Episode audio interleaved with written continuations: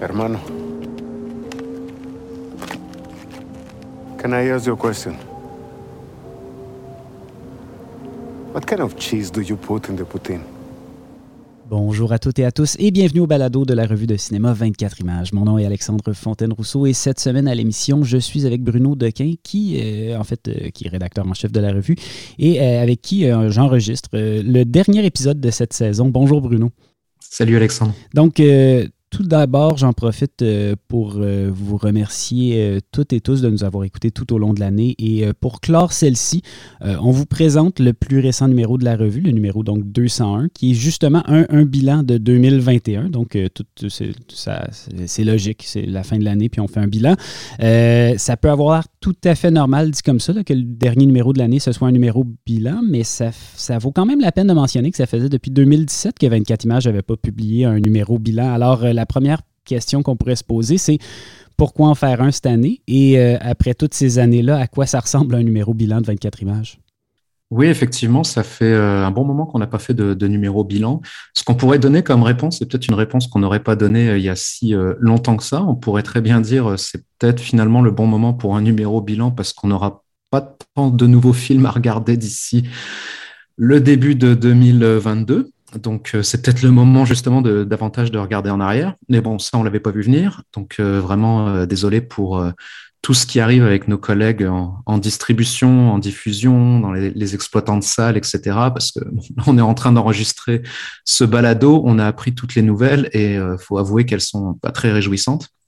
Et euh, depuis deux ans, en fait, on n'arrête pas de se le dire, la pandémie a eu un impact majeur sur l'industrie du cinéma. Euh, à court terme, elle avait, euh, bah, on le sait tous, elle a repoussé, elle a modifié la, la, sortie, le tournage de nombreux films. À long terme, elle a accéléré des phénomènes qu'on observait depuis longtemps.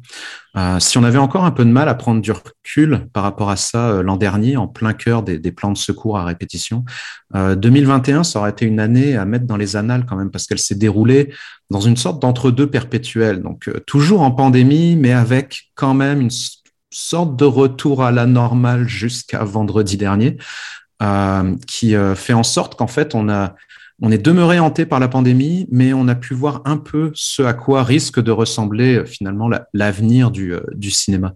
Donc, quelques éléments dont on va pouvoir discuter ensemble aujourd'hui. Il y avait cet équilibre de plus en plus tendu entre le cinéma en salle et les sorties numériques, le retour en masse de nouveaux films qu'on a pu diviser cette année un peu en deux catégories. Il y avait les films pré-pandémique, donc les, les, gros films, euh, entre autres, euh, évidemment les James Bond et, euh, et Dune de ce monde, mais euh, pas seulement eux, aussi euh, les Wes Anderson de ce monde, qui sont quand même, euh, qui étaient prêts finalement depuis parfois 2019, 2020, qui ont fini par sortir cette année, et les films qui ont été réalisés en pleine pandémie.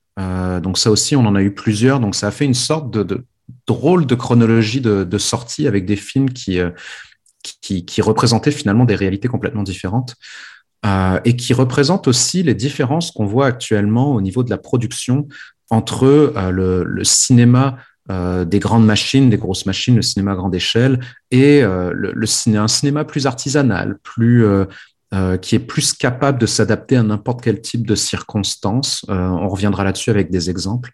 Donc également le calendrier des, euh, sorties qui est euh, de plus en plus inégal et ingérable. Euh, c'est quelque chose qu'on observe depuis de nombreuses années, mais cette année c'était encore plus intense puisque pendant presque toute la première partie de l'année, on avait peu de choses à se mettre sous la dent et tout d'un coup on avait de 5 à 10 à 15 sorties par, semaine. Une chose qui est aussi, ça on va vraiment revenir là-dessus parce que c'est assez intéressant, c'est l'absence de consensus autour des grands films attendus, euh, que ce soit No Man's Land au tout tout tout début de l'année ou Titan, en passant par Annette, euh, France de Bruno Dumont, voire même dans une moindre mesure euh, French Dispatch ou le Jane Campion ou le, le Paul Verhoeven, Benedetta. Euh, tous des films qui habituellement sont des films, euh, sont du matériel à top 10 évidemment, là, et ils vont d'ailleurs, la plupart vont se retrouver dans des top 10, euh, mais qui euh, ont suscité énormément de discussions, et pas juste à l'intérieur de, de, 24 images, mais même de façon générale. Et enfin, c'était l'occasion aussi de faire revenir plus précisément sur l'état actuel du cinéma québécois, puisque évidemment le cinéma québécois comme le cinéma mondial a eu beaucoup de sorties repoussées, donc il y a eu énormément de choses en cinéma québécois cette année. Donc avant de, de rentrer dans les détails, pour décrire brièvement ce, ce qui constitue le, le, numéro, là, pour l'expliquer un peu par oral à ceux qui euh, vont bientôt le recevoir ou qui désirent le recevoir, on peut dire que il signale dans un premier temps le retour en masse des critiques de films. Donc là, ceux qui euh, lisent 24 images papier savent que depuis un bon moment, on n'a plus de critiques de films euh, dans, dans les numéros. Et là, on a décidé de surcompenser. Donc, on a dans ce numéro-là 33 critiques de nos films de l'année. Euh, et on a décidé aussi de faire la part belle, et ça c'est relié à ce que je disais par rapport à l'absence de consensus, entre autres, euh, faire la part belle à des discussions plutôt qu'à des points de vue individuels euh, pour refléter un peu la diversité des, coups de cœur et la, diversité de la réception euh, qu'on a eu des films. Euh, donc dans le numéro, il y a deux tables rondes, euh, une autour du cinéma québécois et une autour de l'état de l'industrie, mais principalement les enjeux de, diffusion du cinéma d'arrêt d'essai de nos jours. Il y a deux entretiens avec des cinéastes du Québec dont on a vraiment beaucoup aimé les films cette année, Kinam Le Duc, dont on édite aussi le film en DVD, donc son film Le meilleur pays du monde, qui était sorti à la fin de l'été, si je me rappelle bien. On a trouvé qu'il était vraiment passé injustement inaperçu et on a vraiment voulu le mettre de l'avant. Et Émilie Seri, euh, jeune cinéaste qui a réalisé son premier long métrage documentaire, un essai documentaire qui s'appelle Damascus Dreams, qui va sortir l'année prochaine, mais avec qui on a fait un, entretien dans ce numéro. Deux bilans des séries aussi. Ça, on reviendra pas trop là-dessus, c'est pas ma spécialité, mais par contre, on tenait vraiment à inclure et on tient à inclure de plus en plus les séries et la création euh, en série dans les numéros de 24 images. Donc là, il y a un bilan des séries internationales et de certains grands enjeux qui étaient à l'œuvre dans les séries internationales et un bilan des séries québécoises. Donc ça, c'est vraiment le cœur du numéro, description brève et efficace. Oui, comme tu l'as mentionné aussi, c'est ça. Donc, le, il y a le DVD euh, du film de Kinam le Duc. Euh, on a parlé de ce film-là. C'est un film qui est un peu passé inaperçu, euh, mais je pense que ça nous amène quand même naturellement à un point intéressant qui est vraiment la place du cinéma québécois dans ce numéro 201-là. J'ai quand même l'impression finalement que le cinéma québécois a eu une année assez surprenante puis qu'il y a pas mal de films qui se sont démarqués d'une manière ou d'une autre, que ça n'a pas été du pareil au même, que ça a été une année de changement pour le cinéma québécois. Euh, puis j'ai l'impression que ce constat-là, est comme apparu particulièrement clairement en fin d'année. J'ai l'impression que tout d'un coup, euh, à la fin de l'automne, euh, il y avait une année cinéma québécois. comment est-ce que cette, cette année québécoise-là est abordée dans le numéro? Principalement, on a quelques critiques effectivement des films qui ont été des, films coup de cœur, mais c'est surtout une longue discussion qu'on a faite euh, entre Gérard Grugeot, Robert Daudelin et moi. Euh, et euh, notre point de départ, en fait, c'était, tu l'as mentionné un peu, donc c'était cette idée qu'on observait des changements et on est parti de la description qu'avait fait à l'époque Matthew Rankin sur, sur notre site, le cinéaste, dans un blog qui avait décrit un peu le, le cinéma québécois comme étant le royaume du réalisme suicidaire. Euh, ce qui était pas très très loin finalement euh, de euh, ce que avançait un peu Marc Cassivi aussi dans la presse à l'époque, qui était le fait que le cinéma, surtout le cinéma d'auteur québécois, était un cinéma gris, donc avec cette idée que c'était toujours un peu la même chose, un peu un peu monotone. Est-ce que c'était un peu réducteur comme appellation? Bien entendu que oui, mais en même temps, c'était pas totalement injustifié non plus. C'est vrai qu'on pouvait sentir qui avait dans le cinéma québécois une veine prédominante euh, de réalisme social, un peu dépressif effectivement et déprimant aussi. Euh, c'était très montréalocentriste. Euh, il y avait beaucoup de scènes et de personnages uniformément dramatiques. Je veux dire, on était très très peu souvent dans la comédie déjà dans le cinéma d'auteur québécois. donc on s'est posé la question en fait, qu'en est-il désormais et euh, ce qu'on a décidé de faire, c'est que malgré nos réserves sur de nombreux films, en fait, on avait des réserves par rapport notamment à, Maria Chapdelaine, on avait des réserves par rapport à Bootlegger ou à Souterrain ou aux Oiseaux Ivres. Euh, ce qui était important pour nous, c'est qu'on avait le sentiment que le cinéma québécois actuel se décloisonnait de façon intéressante et à de multiples niveaux. Donc, si on prend quelques grands points, par exemple, qu'on avait abordés, on, on est parti du, euh, du, meilleur pays du monde, donc le film de Kinam Le Duc, euh, qui euh, qu'on a mis de l'avant pour deux raisons en fait. D'une part, euh, parce qu'il proposait quelque chose qu'on voyait assez rarement, c'est-à-dire un point de vue euh, lucide euh, et rarement vu sur la réalité des populations immigrantes au Québec.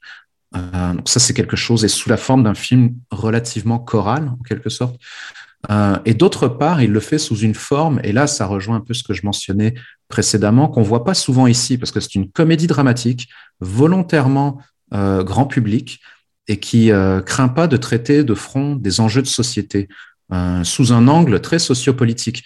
Et ça, c'est quelque chose ça fait très longtemps qu'on ne l'a pas vu parce qu'à la limite, la comparaison qu'on pourrait faire en quelque sorte, c'est la version moins désillusionnée et pas ultra cynique du cinéma de Denis Arcand quelque part. Je veux dire, le cinéma de Denis Arcand, qui est un cinéma grand public, euh, qui est un cinéma qui toujours attaqué de front des enjeux de société euh, au Québec. C'est un cinéma qui a à peu près disparu du cinéma, du cinéma d'auteur québécois, mis à part les, films de, Denis Arcand, évidemment, mais qu'on voyait très très peu. Et souvent, quand on a des films euh, dans le cadre du cinéma québécois qui observent la société québécoise, ça se fait la plupart du temps sous un angle peut-être plus strictement sociologique, un peu comme justement ce qu'on peut voir dans les comédies de, Ricardo Troggi euh, ou ce qu'il fait avec Louis Morissette. mais euh, dans le domaine du cinéma d'auteur, on ne le voyait plus.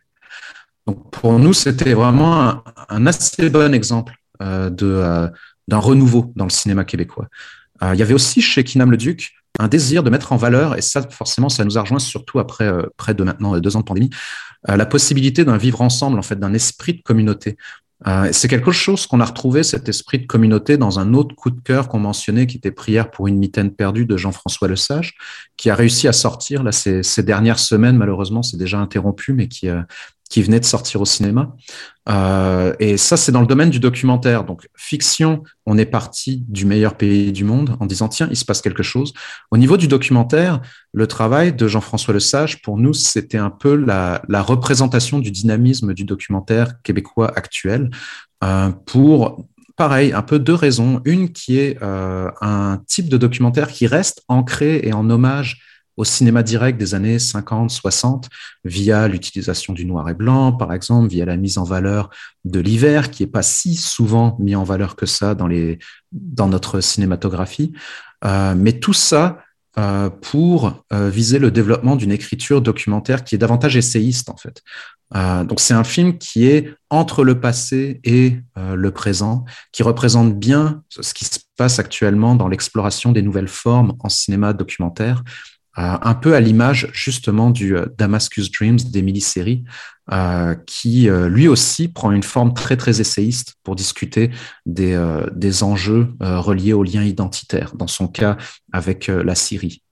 ce qu'on a observé aussi dans ce décloisonnement, un des films peut-être les plus intéressants, même si nous, il nous a pas enthousiasmé, puis qu'on a des réserves, mais on trouvait que c'était intéressant, c'est euh, le très acclamé Les Oiseaux Ivres d'Ivan Grabovich, euh, qui est actuellement le candidat canadien pour les Oscars. Et euh, là, on voyait vraiment, encore une fois, cette idée de décloisonner un peu le style monotone du cinéma d'auteur d'ici. Donc, c'est le récit d'un travailleur migrant dans une ferme québécoise qui oscille constamment entre le drame semi-documentaire sur justement le, le travail quotidien des, des travailleurs migrants au Québec, la fable, euh, le mélo de famille, l'histoire du monde, l'histoire d'amour un peu intemporelle. Euh, tout ça porte par une direction photo qui cherche pas du tout à être sobre. Au contraire, elle est extrêmement euh, spectaculaire de Sarah Michara, qui est une des plus grandes directrices photo du Québec et qui en plus co-scénarise le film. Donc on aime beaucoup les intentions du film. Après, on n'a pas été tout à fait convaincu par le résultat, mais ça c'est une autre chose. On n'était pas convaincu, surtout parce que on aime le fait d'essayer justement de, multiplier les genres de films à l'intérieur du même film, d'aller vers quelque chose qui est plus poétique, de mélanger ça avec quelque chose qui est plus de nature documentaire, etc. Euh, là, on, on, a trouvé que ça avait du mal à cohabiter, mais par contre, on, on, demeure très enthousiaste par rapport à ce que ça augure de la suite du cinéma québécois. Euh, c'est un sentiment qu'on a éprouvé également envers le mélange des genres qu'on peut voir dans La contemplation du mystère d'Alberi Cortenèche aussi. Euh, et donc, c'est euh, quelque chose qu'on tenait à souligner en fait. Donc, ces tentatives de décloisonnement euh, on veut les soutenir, euh, et c'est quelque chose qu'on voyait traditionnellement, et encore cette année d'ailleurs, euh, presque exclusivement dans le cinéma plus indépendant de ceux qu'on appelle un peu les bricoleurs du cinéma québécois. Donc, que ce soit Olivier Godin, Félix Dufour-Laperrière, Denis Côté ou Pierre Hébert, qui ont tous cette année proposé des nouveaux films qui nous ont vraiment intéressé.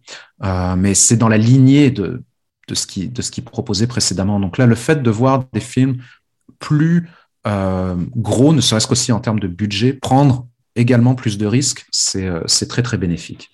Donc ça, c'est un peu ce qu'on a observé autour du cinéma québécois. Il y a un autre article qui est sous la forme d'une table ronde dans le numéro. Euh, celui-là traite plus particulièrement de l'état de l'industrie. Euh, autour de quelles idées est-ce que cette, cette discussion-là tourne? C'est euh, pas la première fois qu'on fait une discussion et ou un texte sur l'état de l'industrie. Je pense que ça fait à peu près dix ans qu'on se pose des questions sur la diffusion. Là, on a décidé de le faire avec, encore une fois, plusieurs personnes. Ariel, notre collaborateur qui programme également, qui est également programmateur à Fantasia, et euh, Damien qui euh, écrit dans 24 images également et qui dirige Métropole Film. Donc l'idée c'était de euh, discuter avec quelqu'un qui est dans le domaine de la programmation, quelqu'un qui est dans le domaine de la distribution, pour voir un peu tous les changements qui ont affecté leurs domaines respectifs, que ce soit les festivals en ligne, les sorties hybrides, les ouvertures, fermetures perpétuelles des salles de cinéma. évidemment, la prédominance du streaming via que ce soit via plateforme ou piratage, n'a fait que s'accentuer. Je dirais, euh, comme dit Ariel, même dans la, discussion, il n'y a rien de sous le soleil à ce niveau-là. Là, ça a juste accentué les choses. Mais on a pris conscience de euh, quelques éléments. Euh, donc, certains des éléments que je vais mentionner par rapport à cette, cette discussion. Au niveau de l'écosystème du cinéma, c'est clairement l'événementiel à tous égards qui a le plus subi euh, la pandémie, que ce soit à travers l'annulation ou le passage en ligne de la plupart des festivals. Euh, et ça a eu surtout un impact. Ce qui est intéressant, c'est que depuis une quinzaine d'années, la plupart des gens qui travaillent en programmation, en distribution, regardent leurs films en ligne. Entendons-nous, là, c'est pas quelque chose d'exceptionnel. Euh, mais ce qui nous a frappé depuis deux ans, c'est l'effritement, en fait, ça c'est ce que disait Ariel, c'est l'effritement du lien affectif que la salle a toujours provoqué et qu'on a du mal à, garder en soi. En fait, l'enthousiasme pour le cinéma est vraiment, vraiment amoindri quand il n'y a plus la possibilité de voir des films en salle, quand il n'y a plus la possibilité de faire des rencontres après pour discuter avec des gens. Et par conséquent, ça a, un impact vraiment à long terme qui était un peu euh, imprévisible. Par exemple, euh, et Ariel et Damien mentionnent le fait que oui, il y a eu Cannes, enfin le fameux label Cannes en ligne en, 2020.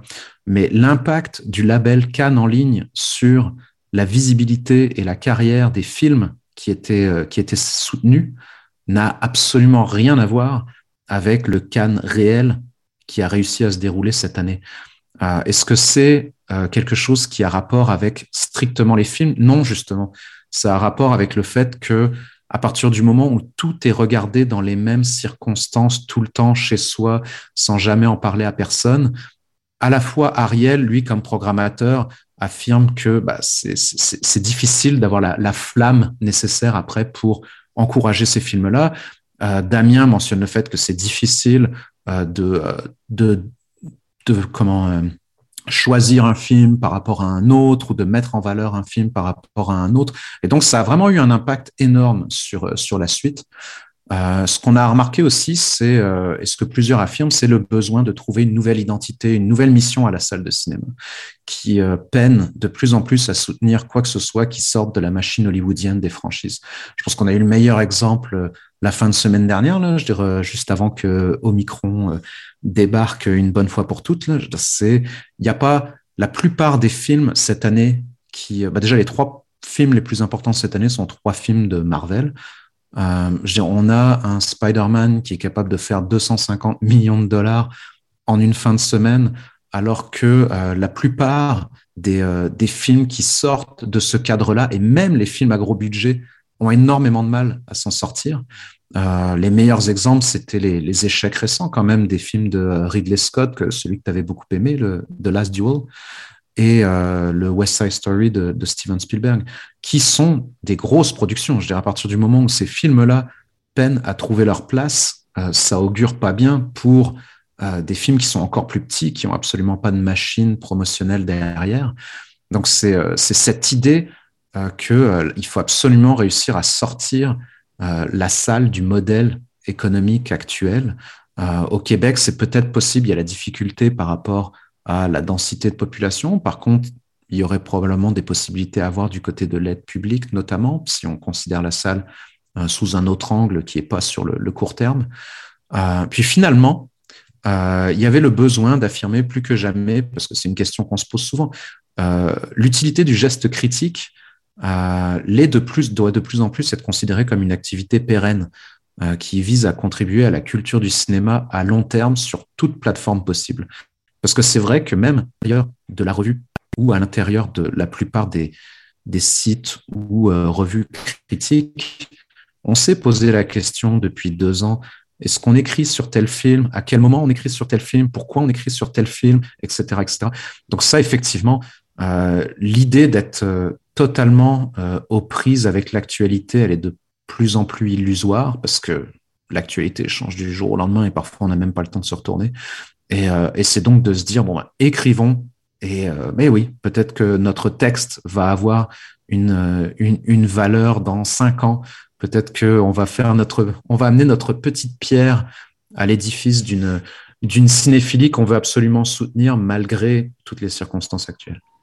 Euh, je me souviens qu'à un certain point dans les discussions au sein du comité éditorial, il avait été question de construire euh, ce bilan-là autour euh, des idées de consensus et de division. c'est plus nécessairement l'idée qui porte le dossier, mais il reste quand même quelque chose de ça et je pense que ça a beaucoup à voir quand même avec le type de film qui a retenu l'attention en 2021. Hein. Oui, tout à fait. Alors, on avait cette idée que les films avaient divisé, donc on allait essayer d'en parler, mais c'est pas c'est pas très très évident à faire.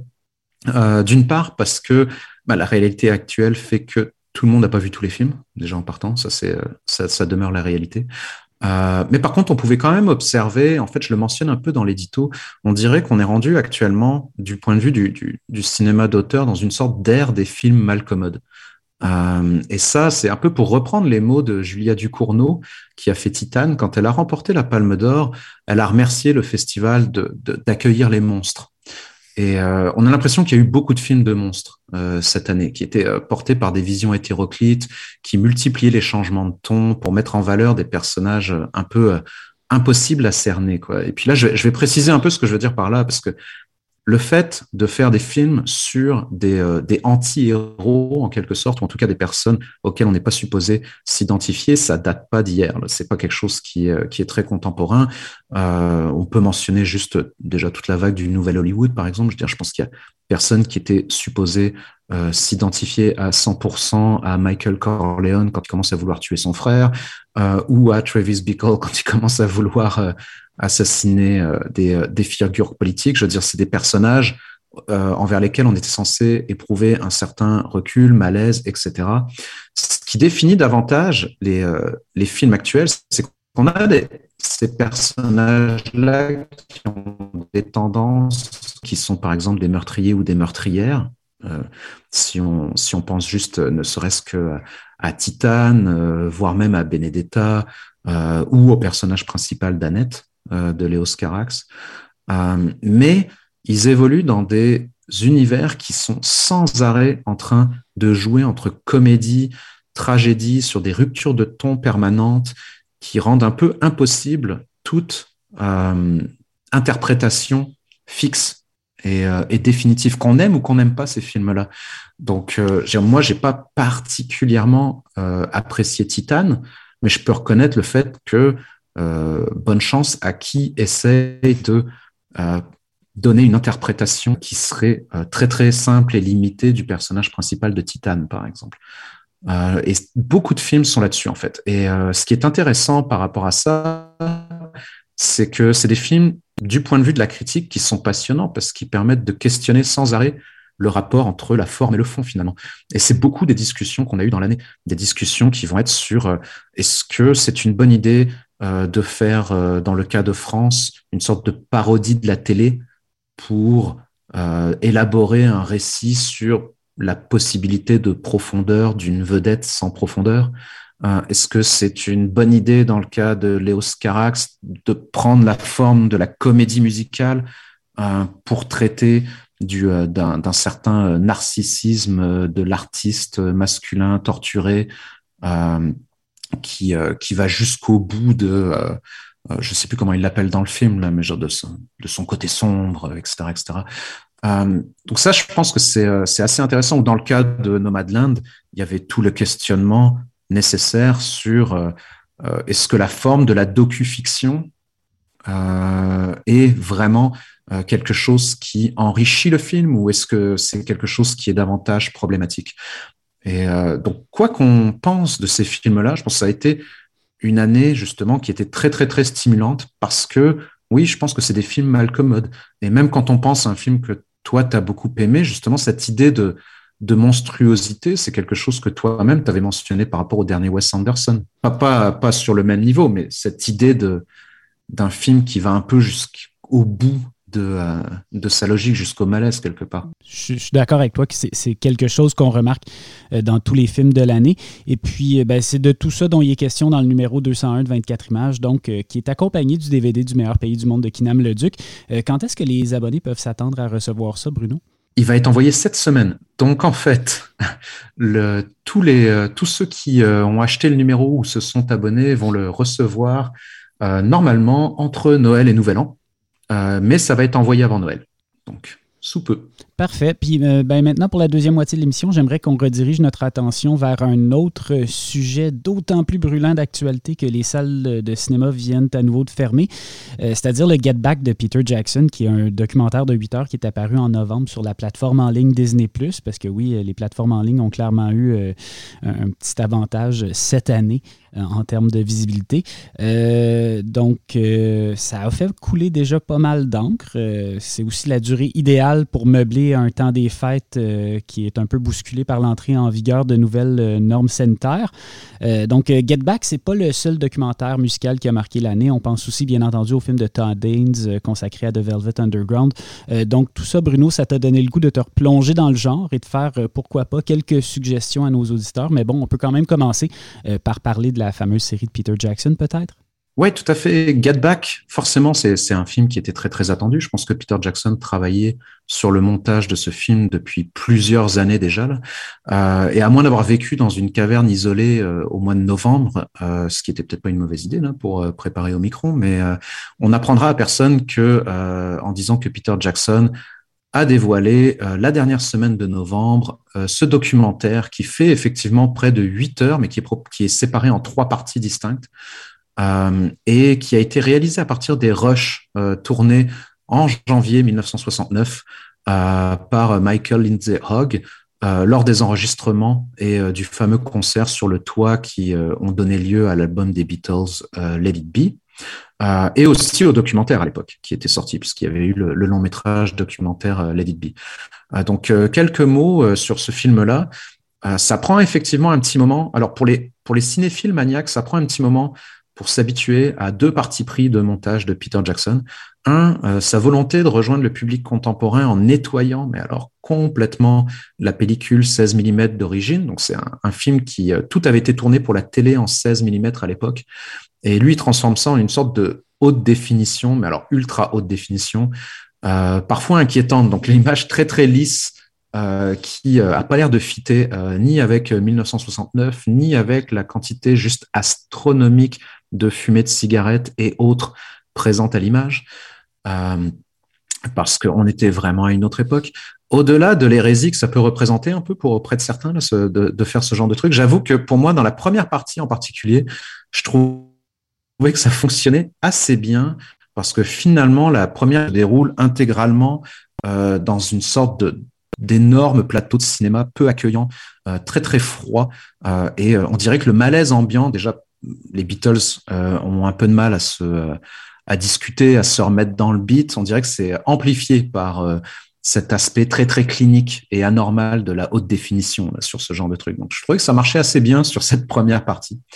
Euh, après, autre chose à savoir, c'est que même si on comprend pourquoi il n'a pas eu le choix de faire de la manipulation sonore, là, parce que pour mettre en contexte, il avait trois fois plus de sons que d'images en fait dans les rushs. Donc il y avait énormément de micros qui avaient été placés partout et je pense qu'il avait à peu près 150 heures d'audio pour euh, à peu près une cinquantaine d'heures d'images. Donc forcément, euh, il fait de la manipulation au montage. Et euh, pour ceux qui ne l'ont pas encore vu, là, on peut prévenir que certaines scènes sont clairement faussement synchrones et ça se voit par moment euh, pour les besoins du récit. Une fois qu'on s'habitue à ces deux parties pris un peu étrange ou stimulant selon les avis de tout le monde. Disons-le d'emblée, c'est un des documentaires les plus passionnants sur la musique qu'on a pu voir. J'adore les documentaires musicaux depuis toujours. Et euh, là, c'est vraiment un travail de montage au long cours que renierait certainement pas un Frédéric Wiseman euh, et qui peut passionner les amateurs ou non euh, des Fab Four, des Beatles. Qu'on aime ou qu'on n'aime pas les Beatles, il y a de l'intérêt. si on pense au contexte du film, ce qui est intéressant, c'est que c'est un projet qui est un projet d'enregistrement télé initié au départ par Paul, par Paul McCartney, dont l'idée était on est devenu vraiment énorme, les Beatles, et euh, pour retrouver un peu notre, notre motivation et notre pertinence, étant donné que ça fait des années qu'on travaille euh, de façon un peu isolée en studio, puisque les Beatles avaient euh, arrêté de faire des tournées depuis la fin de la tournée Rubber Soul, en fait. Donc, ça faisait déjà plusieurs années qu'ils faisaient plus de tournées, qu'ils étaient plus visibles et qu'ils jouaient en studio. Ils voulaient avoir quelque chose de plus, de plus spontané, en fait. C'était un peu l'idée de, de Paul McCartney. Après, le projet, il est contradictoire par nature et il représente bien en fait tous les enjeux du groupe à l'époque. C'est que d'un côté, on veut faire quelque chose de plus spontané, donc on arrive à, peine développé, on essaye de faire des jams comme au bon vieux temps, etc.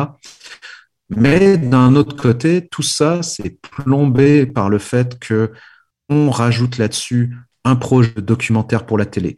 On rajoute là-dessus euh, on envisage au départ de se préparer en deux semaines pour faire un concert en Afrique euh, sur le bord de l'océan euh, dans une sorte d'ancien amphithéâtre gigantesque. on décide de filmer et d'enregistrer ça dans des studios de cinéma pour coïncider avec le premier tournage de film de fiction de Ringo, euh, qui euh, allait commencer à tourner quelques semaines après avec Peter Sellers dans une sorte de film de, de comédie de science-fiction. D'ailleurs, il y a une scène assez géniale dans le film où euh, Peter Sellers débarque par hasard, puisqu'évidemment, il visite les studios de son, son prochain film. Et il se retrouve à être filmé, ce que Peter Sellers détestait être, filmé dans la vraie vie, entouré des Beatles qui savent pas trop quoi lui dire, à part Ringo qui est toujours Ringo, qui est chill. Peter Sellers qui sait pas du tout où se mettre. Euh, et qui fait bon ben bye et qui finit par s'en aller. Donc il y a ça dans le film aussi. Euh, donc c'est vraiment les Beatles savaient plus du tout où ils en étaient et évidemment des personnages, des protagonistes hyper charismatiques qui savent plus du tout où ils en sont. C'est du bonbon pour un documentaire, quoi qu'il arrive. Je veux dire, c'est le meilleur point de départ que tu puisses avoir euh, en documentaire. Donc, pour ceux qui, et celles et ceux qui ont à peu près pas d'intérêt envers les Beatles, euh, c'est surtout l'intérêt, c'est que c'est une plongée rare et sans filtre dans la réalité de la création musicale. Euh, que ce soit les longues heures en studio passées à essayer de tester des sons, euh, chercher des mélodies, des jams qui aboutissent pas, les répétitions sans fin des mêmes chansons pour essayer de trouver le, ton juste. Il y a des, les chansons de It Be sont répétées ad nauseam euh, dans ce film-là. Et les incertitudes, surtout, euh, de ne pas savoir exactement parfois ce qu'on cherche et où on veut aller.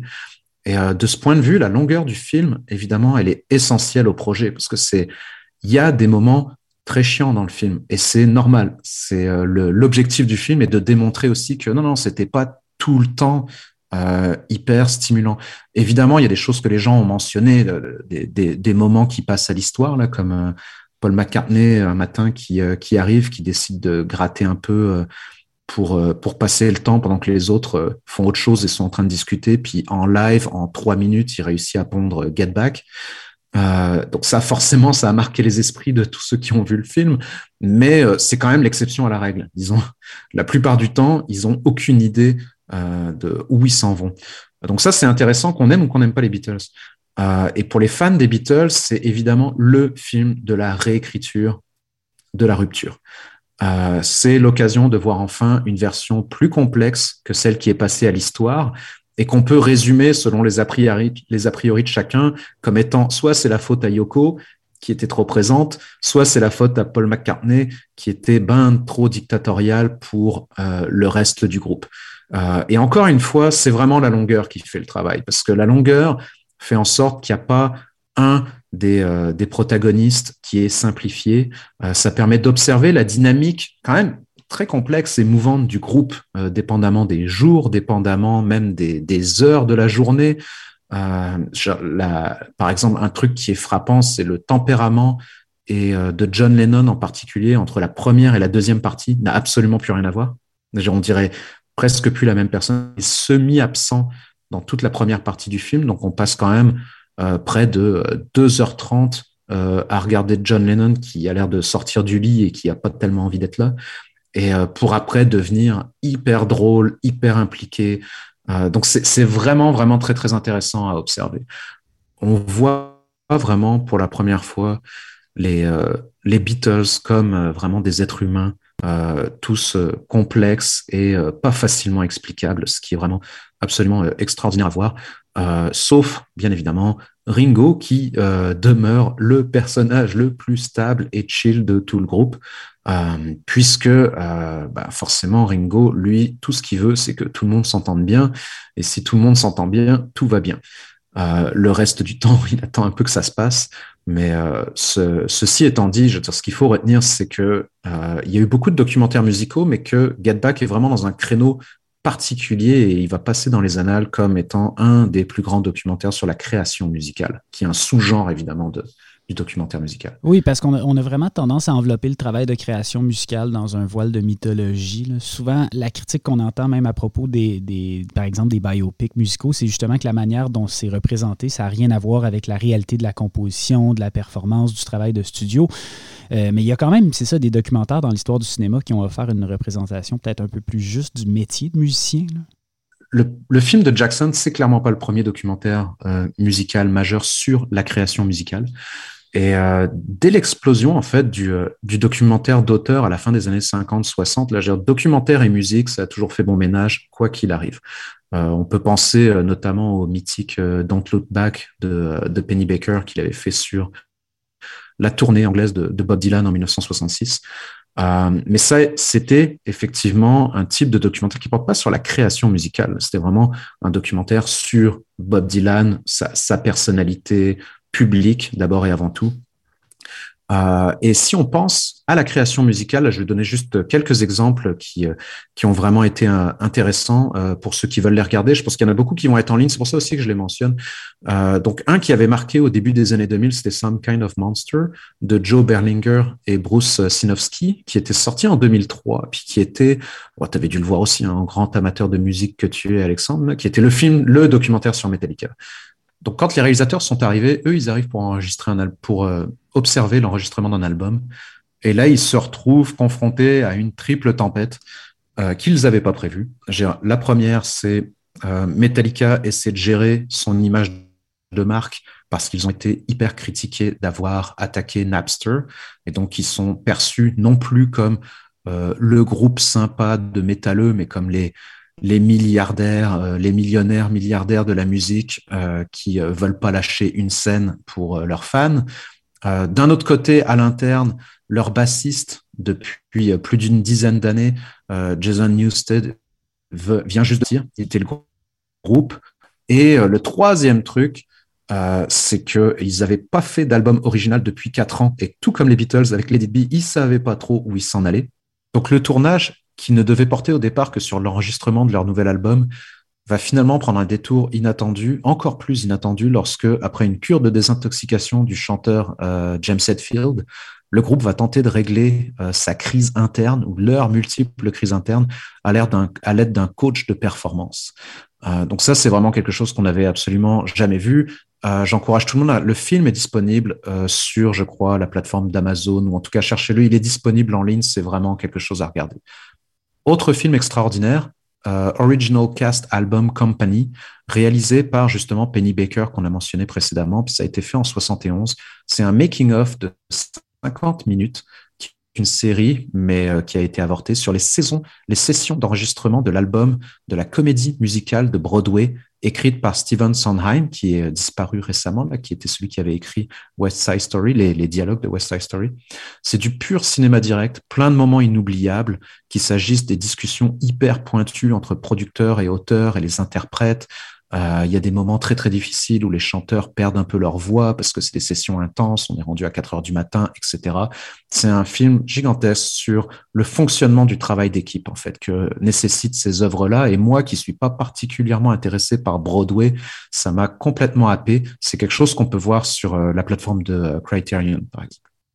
Ce qui est intéressant à noter, c'est qu'il y a actuellement aussi tout un mouvement de pop stars comme Taylor Swift avec Miss Americana ou même cette année, Billie Eilish, elle a fait The World's a Little Blurry, qui désire s'inscrire dans cette tradition, euh, justement la tradition de euh, les coulisses de la création musicale, mais le contrôle absolu qu'elles exercent sur leurs films euh, change totalement la donne pour moi, parce que ça représente bien l'époque actuelle, qui est une époque d'auto-représentation permanente. Donc, c'est les, les, les musiciennes sont productrices, parfois même réalisatrices des propres films qui les concernent et qui fait un peu des coulisses un autre lieu de spectacle qui est tout aussi important et contrôlé que, euh, que la scène.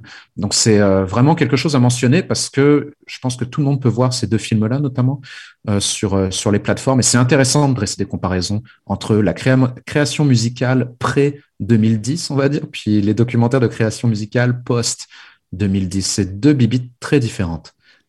L'autre tendance dont tu voulais nous parler et qui est peut-être un peu plus libre, un peu plus exploratoire dans sa manière d'essayer de représenter le travail des musiciens et leur œuvre, euh, c'est ce que tu appelles euh, un documentaire euh, qui se plonge dans l'univers du musicien. tu peux-tu nous parler un peu plus clairement de, ce que tu veux dire par là? Oui, en fait, aux, antipodes de, ces documentaires sur la création musicale, je voulais évoquer une autre approche. C'est les documentaires qui cherchent surtout à mettre en scène l'univers des artistes dans le sens où euh, d'où ils viennent, en quoi euh, leur ville natale ou leur état natal, etc., tout ce qui les entoure a construit leur personnalité et construit leur musique. Chez les précurseurs de ça, et probablement un, des cinéastes les plus intéressants, c'est Les Blanc. les, la plupart des cinéphiles le connaissent via le documentaire qu'il a fait sur Werner Herzog lors du tournage de Fitzcarraldo, euh, qui était vraiment, qui est un des documentaires les plus mythiques sur les tournages de cinéma. Mais c'est quelqu'un qui a fait énormément de choses. Ses deux passions, c'était la musique et la bouffe. Donc, il a fait énormément de documentaires, soit sur la nourriture, soit sur la musique, soit les deux simultanément. Et euh, je veux juste mentionner deux pour donner une, meilleure idée. On peut voir tous ces films aussi sur euh, la plateforme de Criterion. Donc, c'est pour ça que je le mentionne. C'est assez accessible maintenant. il avait fait des essais libres autour de Leon Russell, euh, un film qui s'appelle Poem is a Naked Person. Et euh, il avait fait aussi un film de Blues According to Lightning Hopkins, donc le, célèbre bluesman texan euh, de l'époque. Et dans les deux cas, en fait, on est face à un documentaire dans la lignée du cinéma direct, mais qui passe constamment de scènes avec le musicien à des scènes totalement anodines de la vie courante dans les, endroits où ils habitent en fait. Donc, euh, dans le cas de Leon Russell, c'est quelqu'un qui euh, s'était établi en Oklahoma. Et euh, donc là, on va alterner entre scènes de concert, mais aussi des scènes de gens qui sont en train de se faire à manger, des scènes de gens qui sont en train de pêcher. Donc chez pour Poem is a Naked Person, c'est vraiment une plongée dans l'Oklahoma des années 60. Dans le cadre euh, de, euh, du film sur Hopkins, c'est une plongée dans le Texas du tout début des années de, de la fin des années 60, tout début 70. Euh, on peut mentionner dans le cas de Russell que euh, ce dernier détestait en fait le film que Les Blanc a fait sur lui et ça fait que depuis 2015 qu'on peut le voir parce qu'en fait euh, il a été euh, autorisé par Russell une fois que Blank était mort. Donc euh, c'est c'est moins une collaboration en fait ce type de film entre cinéaste et musicien ou artiste que un ancrage pour qu'un cinéaste explore librement un environnement. ça aussi c'est un sous sous sous genre du documentaire musical. On peut rejoindre à ça le célèbre documentaire sur les Rolling Stones sur la tournée des Rolling Stones qui avait été tourné par Robert Frank, euh, qui s'appelle Cocksucker Blues et qui avait été interdit par les Rolling Stones pendant des années aussi, euh, à peu près jusqu'à la mort de Robert Frank en fait. Euh, donc ça, pas de collaboration, mais par contre une plongée dans l'univers qui est absolument passionnante et j'encourage tout le monde à les regarder.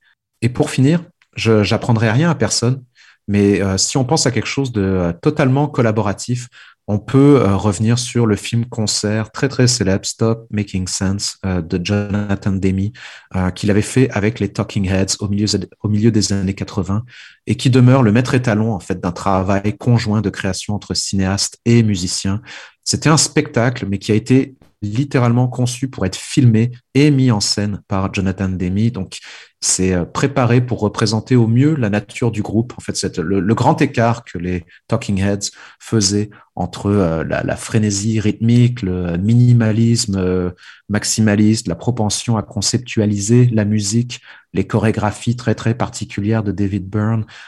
donc, pour quiconque veut voir, et on en aura peut-être besoin, c'est aussi un des films les plus, comment, d'un point de vue sensoriel, stimulant ça, fait pas mal de choses à regarder et à écouter pour passer le temps au cours des prochaines semaines. Moi-même, parmi les films que j'espère vraiment avoir le temps de voir bientôt, là, il y a le Worn Highways de euh, James Salapsky euh, qui vient d'être édité par Kino Lorbert. C'est un portrait de la scène outlaw country au Texas et au Tennessee. Ça a été euh, filmé en 1976. Puis on passe notamment pas mal de temps avec Towns Van là-dessus, là-dedans. évidemment, on aurait aussi pu quand même parler un peu plus du fameux Velvet Underground de Todd Haynes, mais de toute façon, il y a un texte là-dessus dans numéro 201 de 24 images. Donc, on va le plugger une dernière fois, ce numéro-là, donc qui s'en vient euh, sous peu. Euh, si vous êtes abonné à la revue, ça devrait arriver durant le temps des fêtes. Alors, euh, on, va vous laisser aller pour cette semaine. Vous souhaitez de joyeuses fêtes, une bonne année aussi. le balado de 24 images qui va prendre une petite pause bien méritée. On se revoit en 2022. Merci Bruno d'avoir été là. Merci Alexandre. Donc on se dit à, euh, à l'année prochaine. D'ici là, prenez soin de vous et bon cinéma.